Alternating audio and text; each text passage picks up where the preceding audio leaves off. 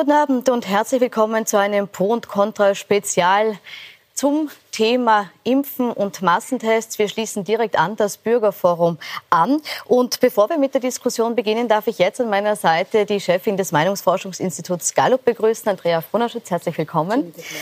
Danke fürs Kommen. Wir haben jetzt im Bürgerforum schon einige Fragen gehört, die die Österreicherinnen und Österreicher und alle, die im Land leben, beschäftigen zum Thema Impfung.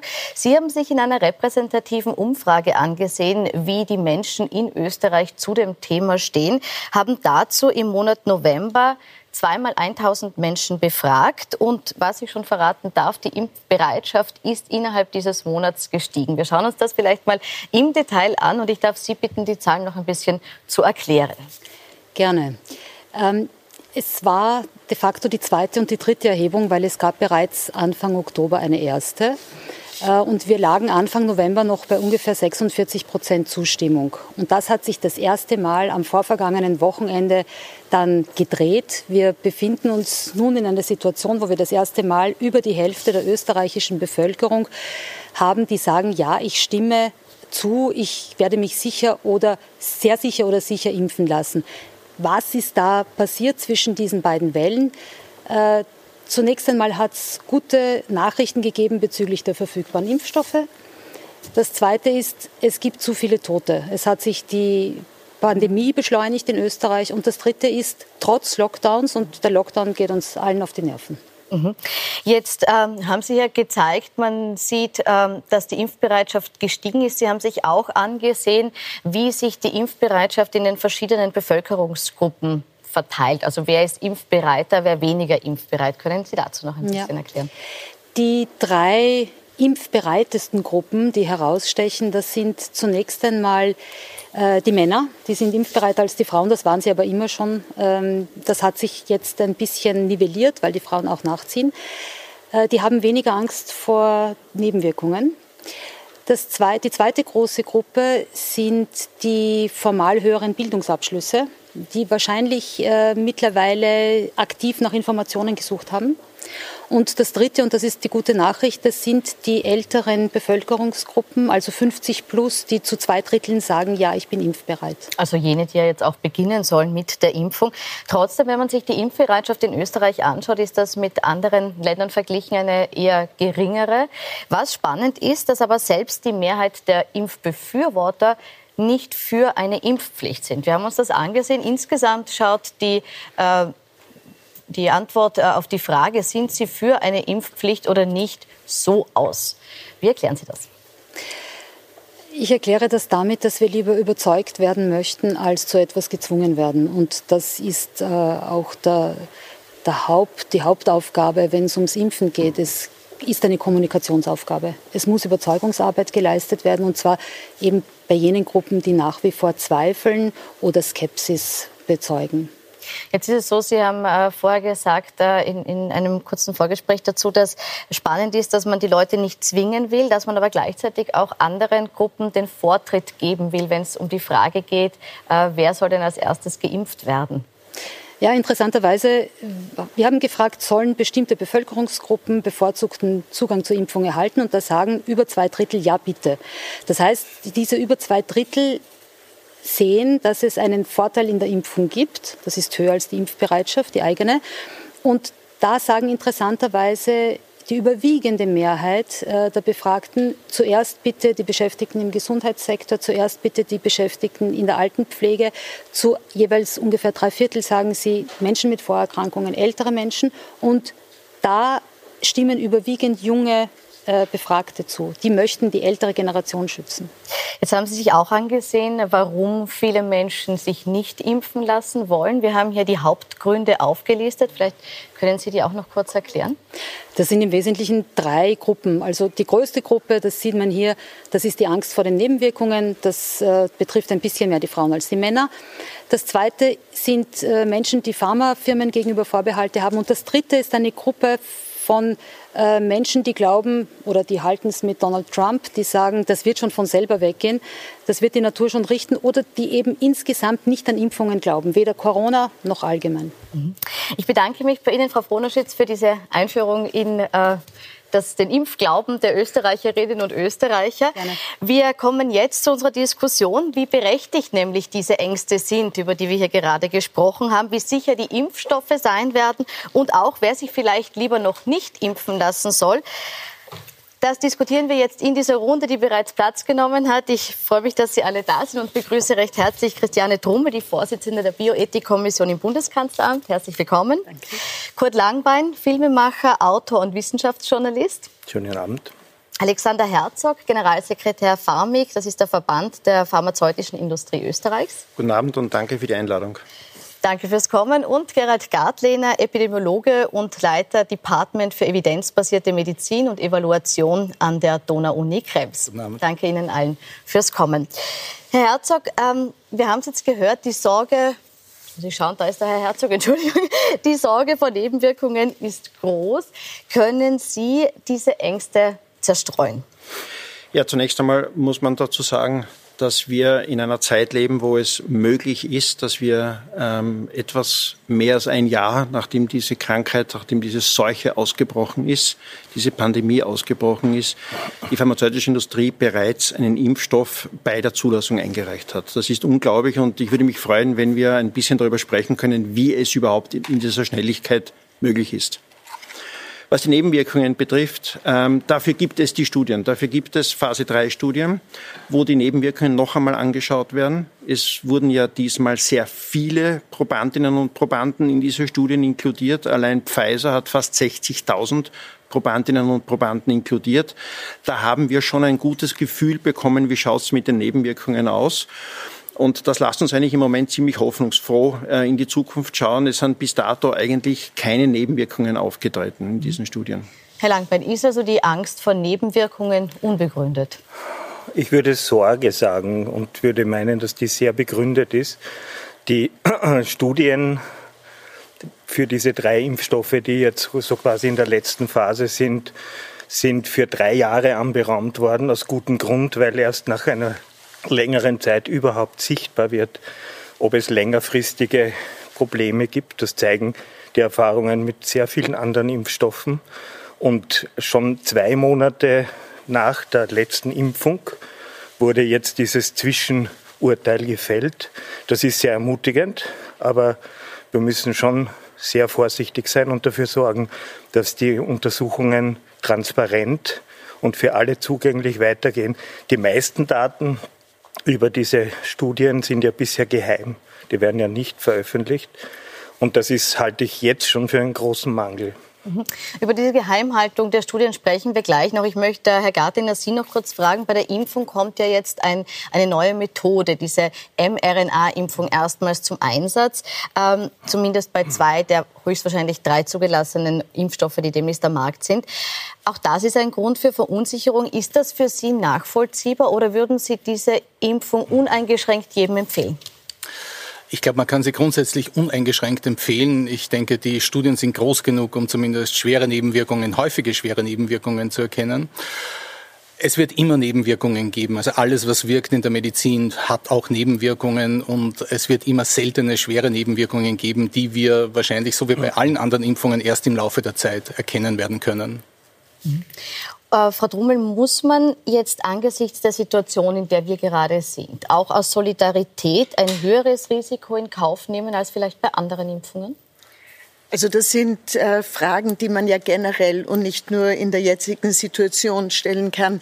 Was für ein Risiko will man überhaupt in Kauf nehmen? Ich würde prinzipiell sagen, dass in einer Situation wie der, die wir jetzt haben, man schon auf ein Risiko ähm, zählen könnte, weil man eben eine schwere äh, ein schweres, äh, belastendes Ereignis wie eine Pandemie ja loswerden will. Das heißt aber nicht, dass ich glaube, dass hier jetzt ein größeres Risiko durch dieses schnelle Verfahren äh, der Zulassung für diese Impfstoffe vorhanden ist. Äh, ich glaube, dass das, äh, das Zulassungsverfahren genauso ist wie auch ein längeres Zulassungsverfahren, wo äh, auch äh, alle Maßnahmen, die erforderlich sind, gemacht werden, mhm. wo eben nur die administrativen Maßnahmen verkürzt sind. Und daher ist die Risikobetrachtung auch nicht anders als bei einem längeren Verfahren. Ist das Risiko nicht größer als bei einem längeren Verfahren? Das diskutieren wir gleich hier weiter nach einer ganz kurzen Pause.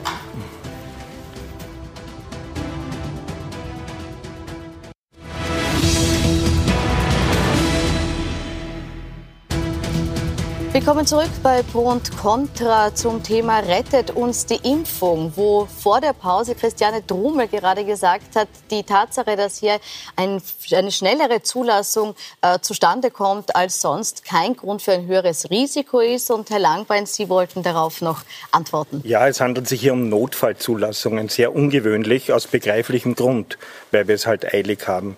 Aber man muss schon auch beachten, dass die Fallzahlen, die hier ausgewertet worden sind, für die, die das Argument sind für die hohe Wirksamkeit, äußerst gering sind. Das sind 95 Patienten äh, bei allen Studien in einer ähnlichen Zahl. 95 Patienten, sagen Sie, wenn man jetzt über diese Studien liest, hört man immer, es sind 40, 60.000. Wie kommen ja, Sie auf die Zahl von 95? Es wurden nur die erkrankten Patienten erfasst und entblindet und diese Daten wurden publiziert. Und das sind nur 95. Und davon waren fünf oder sechs oder vier, so genau weiß man das ja auch nicht, also wurde nicht so publiziert, äh, geimpft und die anderen nicht geimpft. Und daraus zieht man den Schluss dieser 90-prozentigen Wirksamkeit. Und es war auch ein bisschen besorgniserregend dann zu sehen, wie der Ablauf äh, funktioniert hat. Zuerst kam die Meldung von Pfizer 90 Prozent, dann kam die, die, die Meldung von Moderna 94 Prozent und ein, einen Tag drauf hat Pfizer gekontert. Übrigens bei uns sind es doch 95 Prozent.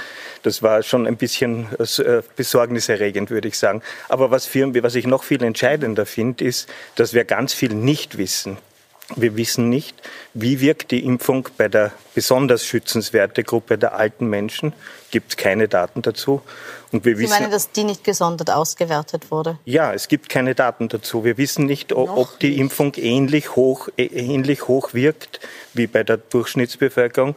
Und wir wissen vor allem nicht, ob die Impfung überhaupt vor einer Infektion schützt. Es sprechen ganz viele Daten dafür und auch Virologen, dass diese Impfung nicht vor der Infektion schützt und auch nicht davor, dass die Geimpften ansteckend sind. Gut. Nur Teilen vor der wir vielleicht diese, diese vielen Punkte, die Sie aufgezählt haben, auf. Beginnen wir mit dieser Datenlage. Ist es so, dass die Datenlage äh, wenig aussagekräftig ist, so wie jetzt der Vorwurf von Herrn Langbein? Nein, also diesen, diesen Vorwurf höre ich zum ersten Mal. Er stimmt auch nicht. Er ist definitiv falsch. Ähm, Faktum ist, dass es ähm, bei den veröffentlichten Daten sehr wohl um 60.000 handelt. Pfizer hat das zwischen 50 und 60.000 auch gesagt, ist auch kommuniziert ein börsennotierter Konzern, der, wird, ähm, der hat gewisse Veröffentlichungspflichten. Das ist einmal der Punkt eins. Und aus diesem Grunde kann man sehr wohl bereits von dieser großen Population hochrechnen. Und das ist eine der größten Phase-3-Studien, die jemals gemacht wurde. Und lassen Sie mir auch eins noch dazu sagen. Das Studiendesign, das heißt welche Art von Studie gemacht wird, welche Bevölkerungsgruppen dort hineinkommen, welche Altersgruppen dort hineinkommen. Das wird im Vorfeld natürlich mit den Zulassungsbehörden peinlich genau abgestimmt.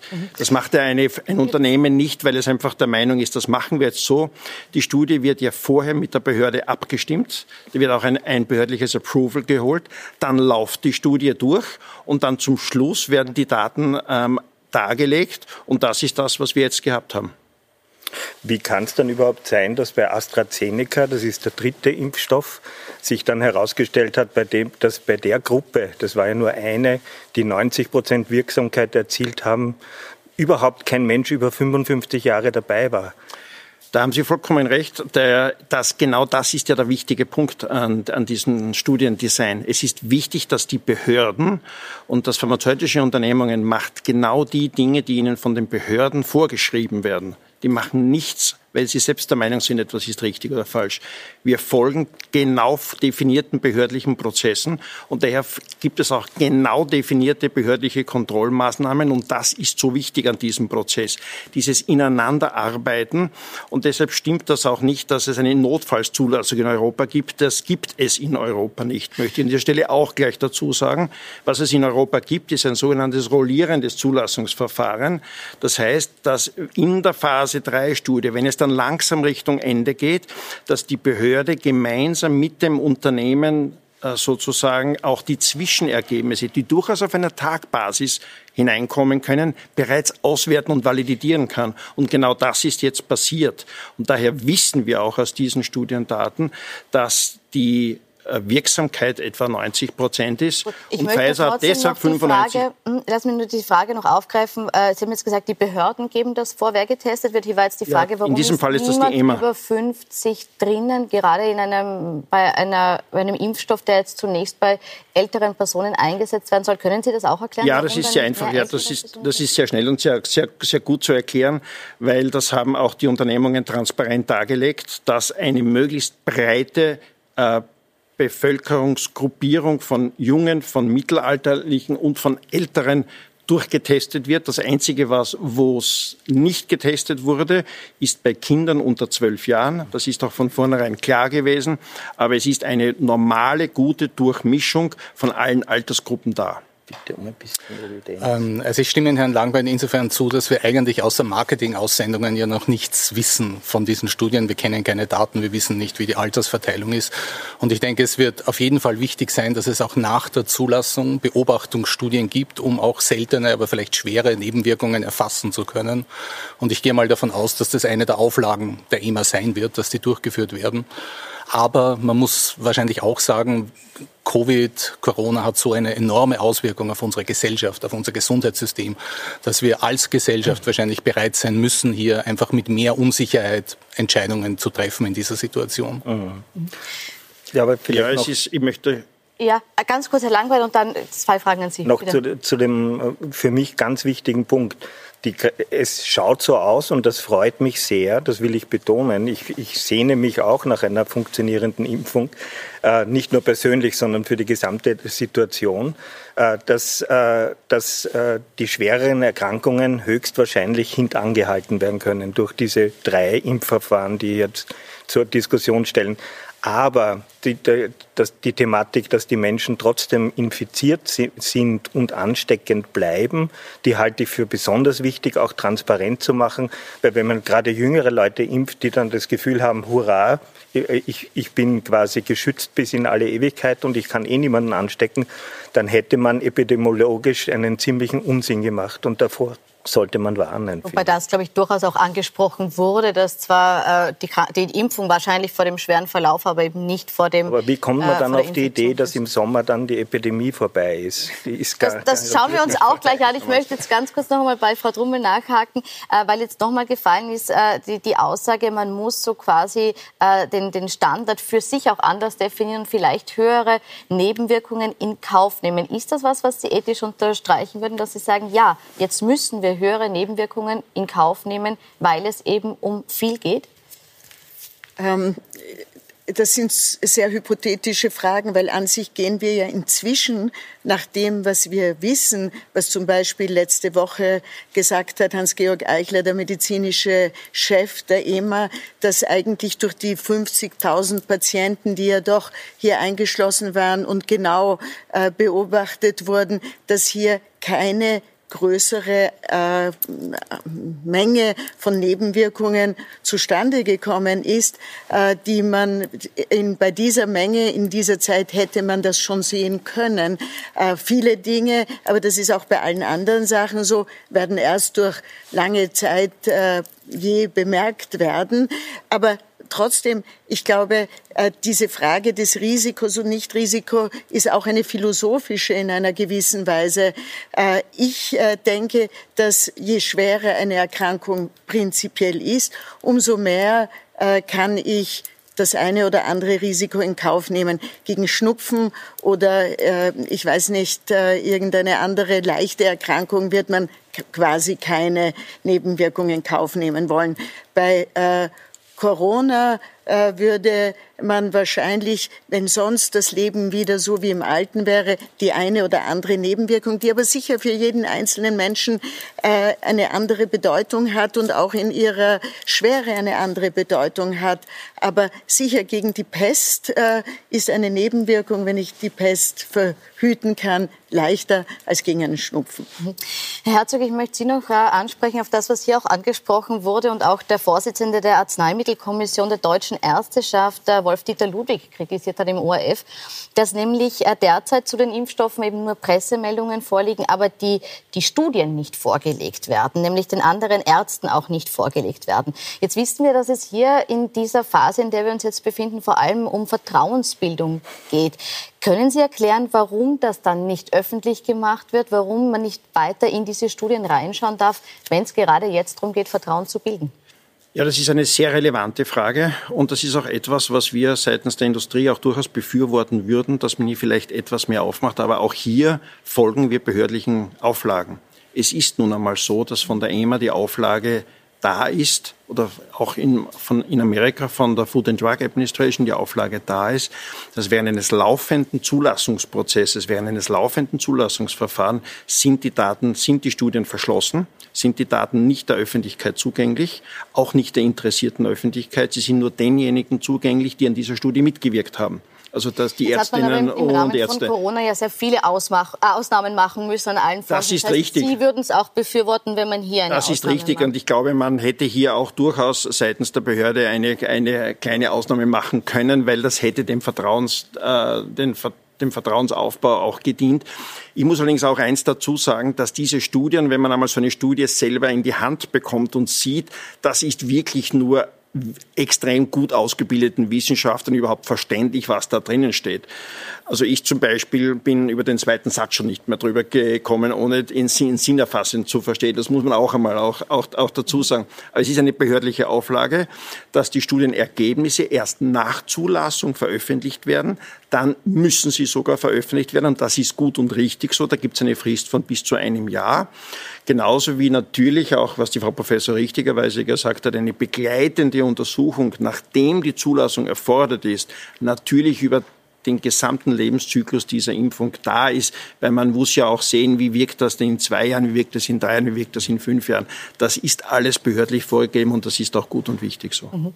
Hätten Sie es wichtig gefunden, dass man hier jetzt schon reinschauen kann? Ja, absolut. Und ich glaube, international ist genug Schwarmintelligenz an guten Wissenschaftlern vorhanden, dass das dann in relativ rascher Zeit von vielen Augen äh, kritisch äh, durchsichtet wird. Und um die EMA gleich noch, noch einmal zu kritisieren, Remdesivir, also ein, ein Medikament, das wirklich zugelassen ist zur Behandlung von, äh, von Covid, äh, die Daten trotz der Zulassung wurden noch immer nicht veröffentlicht von der EMA. Wie muss allerdings auch eins. Sich, nur ganz kurz noch, wie, wie erklären Sie sich, dass das nicht, immer noch nicht offengelegt wurde?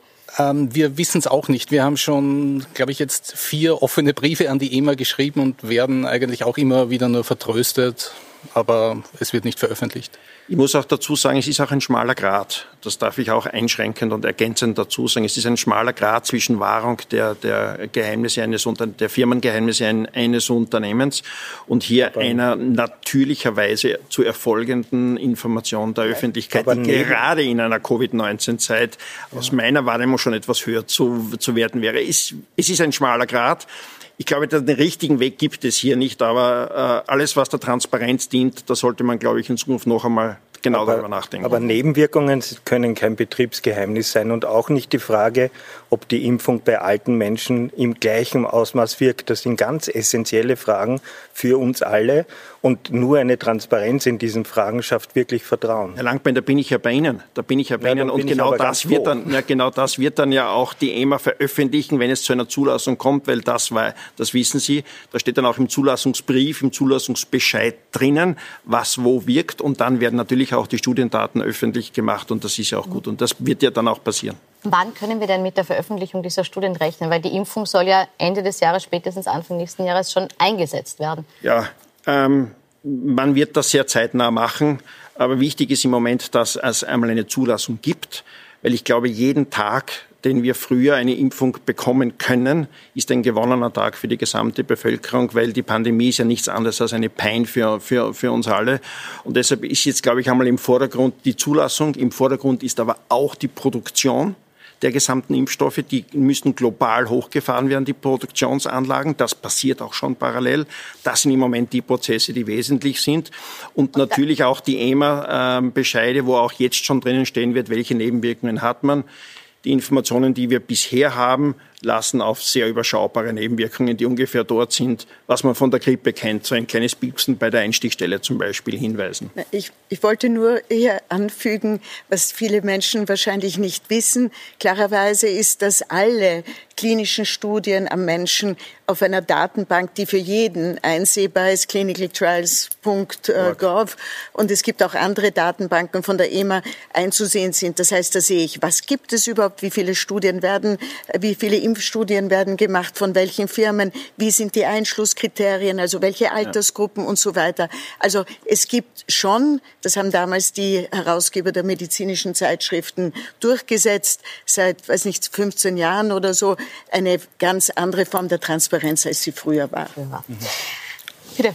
Ja, ich wollte nur dazu sagen, es gibt natürlich auch eine, eine ethische Verpflichtung, diese Daten zu veröffentlichen, äh, den Personen gegenüber, die sich freiwillig gemeldet haben, bei diesen Studien mitzumachen und das Risiko eingehen, etwas zu testen, von dem niemand weiß, wie sind die Nebenwirkungen, wie sehr wirkt es. Und da hat die Industrie eine ethische Verpflichtung, diese Daten auch wirklich offen zu legen. Und der kommt sie selbstverständlich auch nach. Herr Gartlin, ich möchte Sie noch fragen, jetzt sieht die Impfstrategie ja vor, dass eben zuerst systemrelevante Personen und Risikogruppen geimpft werden, später dann der Rest der Bevölkerung. Gibt es äh, Stand heute, also Wissensstand heute, schon Gruppen, wo Sie sagen, da würde ich eher abraten zu impfen, jetzt beispielsweise jene, die die Krankheit schon hatten oder auch Leute, die spezielle Vorerkrankungen hatten oder auch Personen, die zum Beispiel früh schwanger oder überhaupt schwanger sind, würden Sie sagen, okay, unter den und den Voraussetzungen vielleicht doch noch abwarten? Also Personen, die die Erkrankung hatten, muss man an sich nicht impfen. Die muss man vielleicht irgendwann auffrischen, aber die muss man an sich nicht derzeit impfen. Sonst fehlen eigentlich noch wirklich die Daten, um zu sehen, ob es bei bestimmten Gruppen höhere Nebenwirkungen gab oder auch, was der Herr Langbein angesprochen hat. Ganz entscheidend wird sein, wie gut sprechen ältere Personen auf diese Impfung an. Wir wissen von anderen Impfungen, dass ältere Personen nie so gut ansprechen wie jüngere. Das heißt, 90 Prozent werden sie sicher nicht erreichen. Und abhängig davon muss man dann sehen, wie rasch man versuchen wird müssen, eine Herdenimmunität zu erreichen, um auch diejenigen, die jetzt nicht durch die Impfung geschützt werden, äh, dann mit der Herdenimmunität schützen zu können. Mhm. Wenn man jetzt da, sich das nochmal anschaut, jetzt äh, haben wir gehört, man wird es vielleicht äh, zum Start der Impfung noch nicht wissen, gerade wie gut die Impfung bei älteren Personen wirkt. Wie schnell wird man da, wenn man einmal tatsächlich in die Impfung geht, ein Ergebnis haben, wo man sagt, okay, so und so wirkt sich aus? Es ist jetzt einmal ganz wichtig, dass bei der Impfung, ähm, dass zuallererst einmal natürlich die vulnerablen äh, Bevölkerungsgruppen durchgeimpft werden. Zuallererst muss das Krankenhauspersonal durchgeimpft werden und dann natürlich auch gleich die Alten in, den, in den Altenheimen. Das ist die ganze Impfung, die ganze Covid-19-Impfung ist ja auch eine zutiefst solidarische Aktion. Es geht sich auch darum, dass sich möglichst viele Leute impfen lassen, damit wir möglichst schnell zu einer Herdenimmunität kommen. Und das ist natürlich auch der individuelle Schutz vorrangig, aber es ist eine sehr, sehr stark solidarische Aktion. Und zu Ihrer Frage zurück, zurückzukommen, man wird die Leute komplett durchimpfen müssen. Man wird dann auch nachher es ist ja dann durch die Impfung die Pandemie nicht vorbei. Das möchte ich auch an dieser Stelle betonen. Man wird nachher sehr wohl auch Tests machen müssen und sehen, wie geht die Ansteckungskurve hinunter, wie stark geht sie hinunter und bei welchen Bevölkerungsgruppen geht sie hinunter. Und das werden dann eben auch ähm, begleitende Studien äh, auch noch stärker untermauern, die man dann in Zukunft tun wird. Mhm. Wie lange wird uns die Pandemie also auch noch begleiten, nachdem wir eine Impfung haben? Das diskutieren wir gleich nach einer kurzen Pause.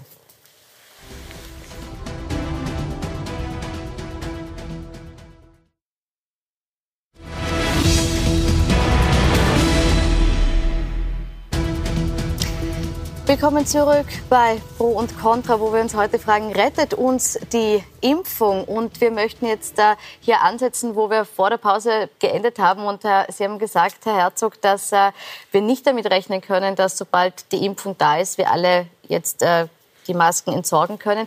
Ich möchte Sie nur kurz fragen, wenn wir uns den Timetable noch mal anschauen, den ja. Zeitplan.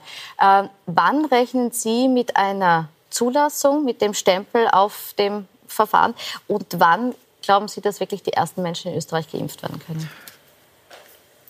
Wann wir mit einer Zulassung rechnen, ist natürlich sehr schwer prognostizierbar, weil die EMA Gott sei Dank als verantwortungsvolle Behörde hier sehr genau prüft. Die Prüfverfahren sind sehr intensiv. Sie sind ja exakt gleich wie bei einer normalen Impfung oder bei einem normalen Medikament. Es wird ja hier ähm, nichts aufgeweicht, das muss man dazu sagen. Ich könnte mir vorstellen, dass wir den Zulassungsbescheid unter den Weihnachtsbaum gelegt be bekommen, wenn alles gut geht. Sollten sich noch Fragen auftun in den nächsten ein, zwei, drei Wochen, geht das in den Jänner hinein. Und nachdem bereits ähm, sehr viel an Impfstoff vorproduziert wurde, es wird ja seit dem Spätsommer produziert, bei allen Impfstoffkandidaten, die im Moment ähm, auch zur Auswahl stehen, ist davon auszugehen, dass wir rund um den Jahreswechsel bereits mit den Impfungen beginnen können. Jetzt ist schon mehrfach angesprochen worden, dass ja im Moment noch nicht klar ist, ob, wenn man geimpft ist, nur ein schwerer Krankheitsverlauf verhindert wird oder ob man auch wirklich das Virus überhaupt nicht aufnimmt und auch nicht weitergeben kann. Ähm, wenn wir jetzt davon ausgehen, dass es eben nicht so ist, dass es einen kompletten Schutz gibt, dann stellt sich die Frage, soll man sich dann trotzdem impfen lassen, auch wenn man nicht Angst vor einem schweren Verlauf hat? Ich denke, der Herr Herzog hat schon angesprochen, wir müssen auf die Solidarität jener zählen, äh, von, die, die, von denen wir wissen, dass sie wahrscheinlich nie einen schweren Krankheitsverlauf haben werden, nämlich die, die jüngeren Personen, einfach weil wir es, es sonst nicht schaffen werden, diese Herdenimmunität zu erreichen. Also Aber wird die Herdenimmunität auch hergestellt, wenn ich den Impfstoff, äh, den, pardon, nicht den Impfstoff, sondern den Virus oder das Virus trotzdem weiter verbreiten kann? Sie würden ihn zwar weiter verbreiten, aber, aber wesentlich weniger stark als jetzt mit einer Erkrankung. Das heißt, sie sind weniger ansteckend, als wenn sie jetzt die Krankung durchmachen würden. Davon kann man wahrscheinlich ausgehen, auch wenn sie es weiter verbreiten. Mhm. Darauf kann man hoffen, wissend um wir es leider noch nicht. Mhm. Also ich würde davor warnen und ich hoffe, dass ich nicht recht behalte, dass äh, wir noch mit einem, einem guten Jahr äh, ernsthafter Auseinandersetzung mit der Pandemie rechnen müssen. Äh, selbst wenn die Impfstoffe so schnell kommen, weil es eben noch lange nicht damit äh, gelungen ist, die Infektiosität äh, hintanzuhalten. Hoffentlich wird sie schwächer, aber da ist sie. Also Virologen, die sogar mit Pfizer eng zusammenarbeiten, haben mir das gesagt, man muss damit rechnen. Mhm. Jetzt ist es so, dass wir auch eingangs gesehen haben, dass in Österreich die Impfbereitschaft nicht überragend hoch sind. Wir liegen jetzt bei knapp über der Hälfte. Kann so überhaupt eine adäquate Durchimpfungsrate erreicht werden? Naja, was wir dringend brauchen, ist eine andere Form der Kommunikation. Äh, wie wirkt eine Impfung? Warum ist es notwendig? Wie geht es uns, ohne äh, dass wir diese Impfung haben? Und ich glaube, da äh, hängt sehr viel davon ab. Die Frage ist, äh, für welche Berufe ist eine Impfung überhaupt eine Berufsausübungserfordernis? Äh, wie kann ich nur dann eigentlich äh, vernünftig mit, eng mit anderen Menschen arbeiten, wenn ich nicht die Gefahr habe, die anzustecken oder selber angesteckt zu werden, was zum Beispiel das Gesundheitspersonal betrifft, die auf jeden Fall geschützt werden müssen und auch dringend unsere äh, Patienten schützen müssen. Äh, aber wie gehe ich mit allen anderen äh, Gruppen in unserer Gesellschaft um und wie äh, kann ich ihnen erklären, dass der, das Wort Schutzimpfung tatsächlich auch für uns etwas bedeutet, nämlich einen Schutz? Mhm. Muss ich es erklären oder brauche ich, äh, wenn es eben gar nicht vorangeht, auch eine Impfpflicht? Also ich würde das äh, schon für einen sehr, sehr großen Fehler halten, auch schon sich die Impf Impfpflicht genau äh, zu diskutieren, weil äh, nur das ein höchstpersönlicher Akt ist und nur auf Freiwilligkeit basierende Solidarität wirkliche Solidarität ist. Äh, sobald man mit diesen Verpflichtungen anfängt in so einem persönlichen Bereich, äh, glaube ich, äh, verprellt man noch viel mehr Menschen und verunsichert man noch viel mehr Menschen und macht man noch viel mehr Menschen zu Skeptikern gegenüber den ganzen Maßnahmen der Regierung. Und da haben wir wirklich schon genug aus schlechtem Grund, muss ich sagen. Mhm. Jetzt wird es äh, realistischerweise äh, unter Umständen in manchen Bereichen eine Impfpflicht über Umwege geben. Das heißt keine explizite, aber zum Beispiel die Auflage, dass Besuche in Altersheimen nur mehr gestattet sind, wenn man äh, geimpft ist. Oder dass Flüge zum Beispiel, das gibt es jetzt schon, äh, nur mehr gebucht werden können, wenn man den Impfpass vorlegt. Ist das akzeptabel? Ich glaube, grundsätzlich ist es akzeptabel, wenn man die Auswirkungen von Covid und Corona sieht und, und dann einfach die Verhältnisse abwägen muss. Ganz wesentlich, glaube ich, ob wir Impfpflicht überhaupt andiskutieren müssen, ist, wie die Kommunikationsstrategie der Regierung laufen wird, weil wir wissen in Österreich zum Beispiel, es gibt drei bis vier Prozent Impfgegner und dann gibt es Impfskeptiker, die sozusagen in beide Richtungen tendieren. Und äh, wenn wir den Impfgegnern das Feld überlassen, dann wird es immer weniger Personen geben, ähm, die bereit sind, sich impfen zu lassen. Und derzeit ist noch keine wirkliche Kommunikationsstrategie erkennbar eigentlich. Mhm. Also Sie sagen, Kommunikationsstrategie braucht Herr Herzog, Sie vertreten die Unternehmen, die äh, Milliarden Umsätze machen mit Impfungen.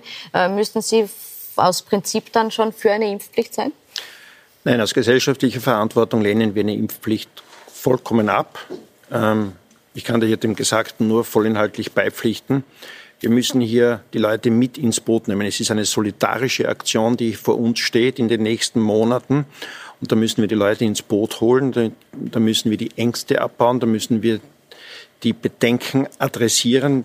Und da müssen wir vor allem in die Informations- oder in die Informations- und Kommunikationsoffensive hineingehen. Wir meine ich in diesem Falle alle aus dem Gesundheitswesen, die damit zu tun haben, so wie diese Runde hier, aber auch und primär natürlich die Bundesregierung, die hier einmal primär aufklären muss. Und ich glaube auch, dass wir eine gute Durchimpfungsrate bekommen werden. Weil wenn die Impfungen erst losgehen, dann wird es vielleicht die ein oder anderen Testimonials geben und da wird es vielleicht auch gute Vorbildwirkungen geben und da wird es vielleicht auch in Familien und im Freundeskreis darüber diskutiert werden, du, ich habe die Impfung schon, hast du auch schon? Dann kommt dann auch da ein bisschen ein, ein gesellschaftlicher Druck hinein. Also Sie setzen jetzt auf äh, positive Vorbilder.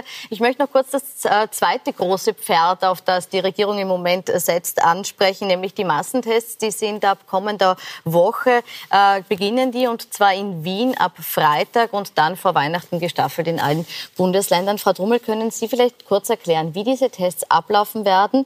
Wie weiß man, wohin man gehen kann? Was passiert, wenn ein positives Ergebnis aufleuchtet? Bin, ich kann nicht sagen, dass ich mit der Durchführung in irgendeiner Weise zusammen etwas zu tun habe. Ich kann nur sagen, was ich äh, glaube, was äh, wir hier äh, dringend machen müssen, wenn wir so einen Test haben. Es muss transparent für die Leute eine einfache Art und Weise möglich sein, äh, sich zu diesen Test zu begehen, äh, also hinzubegeben.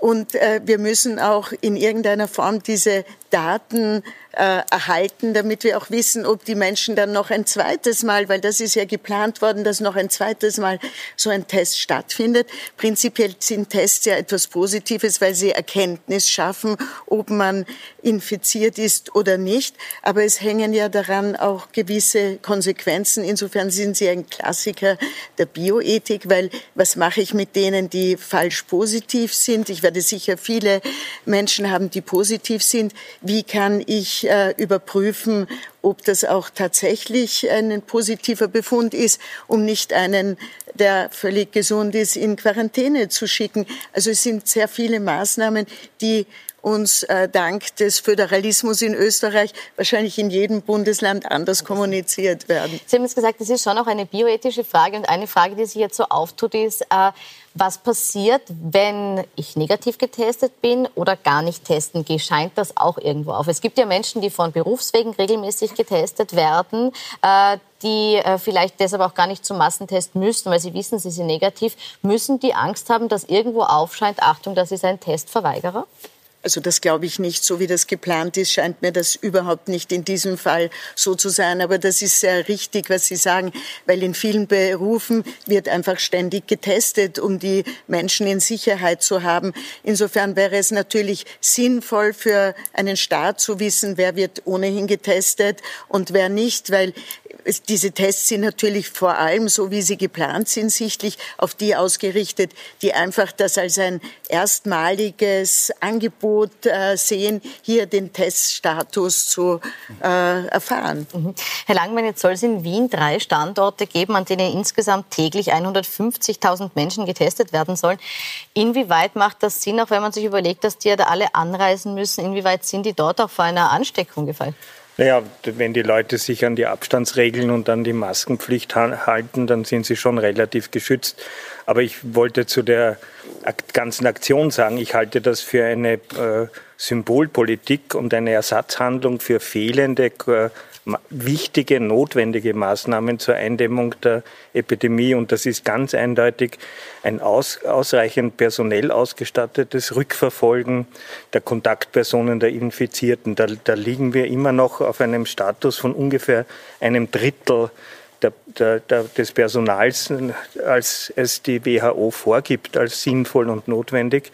Das Geld hätte man dort längst hineinstecken müssen. Wir brauchen mehr Kontakttracer und wir brauchen eine Digitalisierung. Das ist zum Teil noch vorsintflutlich. Mhm. Ich sage nur kurz, 67 Millionen Euro kosten die Massentests. Sind die dort gut investiert? Es kommt darauf an, wie sie dann wirklich umgesetzt werden. Massentests können schon Sinn machen, wenn sie zielgerichtet und regelmäßig gemacht werden zielgerichtet zum Beispiel in Bevölkerungsgruppen, die ein Risiko haben, sehr stark zu erkranken, Pflegeheime, Altersheime. Mit der Gießkanne über die gesamte Bevölkerung werden sie nicht sinnvoll sein und man wird sie auch nicht regelmäßig machen können, weil regelmäßig würde bedeuten zumindest einmal in der Woche. Und das wird ganz sicher nicht gehen. Über welchen Zeitraum, wenn Sie sagen regelmäßig, würde heißen äh, mindestens einmal in der Woche? Wahrscheinlich über die nächsten sechs bis acht Wochen. Und da wird die Bevölkerung nicht mitmachen und, und das wird logistisch einfach nicht gehen. Herr Herzog, können Sie die Massentests trotzdem befürworten oder sehen Sie die ähnlich kritisch wie die Kollegen? Die Frage ist immer, was wird mit dem Ergebnis der Massentests dann gemacht? Ich glaube, das ist die primäre Frage, die man sich stellen muss. Welche Handlungen trifft denn, was ändert sich dann? Was macht die Politik anders, als sie es vorher gemacht hat? Was folgt daraus? Ähm, was ist der Plan dahinter? Massentests sind gut, weil man dadurch versteckte äh, Infektiositäten herauskriegt und weil man auch die Leute so weit durchimpft und dann auch es schafft, dass man Leute in Quarantäne schickt, die äh, positiv sind und vielleicht auch gar nicht wissen, dass sie positiv sind. Also es macht von daher schon, schon sehr viel Sinn. Die Frage ist nur, braucht es einen derartigen Aufwand und was für, was für Konsequenz folgt daraus? Also ich sehe es grundsätzlich eher positiv. Ähm, ob drei Standorte in Wien genug sind, muss jeder für sich selber entscheiden. Das werden wir auch sehen ab dem vierten. Frau Drummel, vielleicht können Sie abschließend noch ganz kurz erklären, was will man dann mit diesem Ergebnis machen? Was soll das Ergebnis der Massentests sein?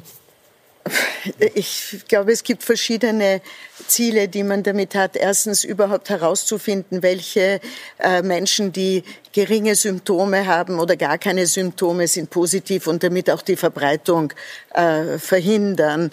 Äh, natürlich, wie schon vorher gesagt wurde, geht das auch nur wieder mit einem Contact Tracing gut zusammen. Und da wird ja auch jetzt die App äh, wieder besser beworben, die ein bisschen stiefmütterlich in den letzten Monaten eigentlich äh, behandelt war, zu der wir auch als Bioethikkommission eine Stellungnahme abgegeben haben, schon im Juni. Und wenn man wahrscheinlich mehrere Instrumente gemeinsam aufleben lässt, dann kommen wir auch über die nächste Zeit, äh, bis es eine Impfung tatsächlich für jeden zur Verfügung ist, gut hinweg. Aber nicht ohne meiner Maske.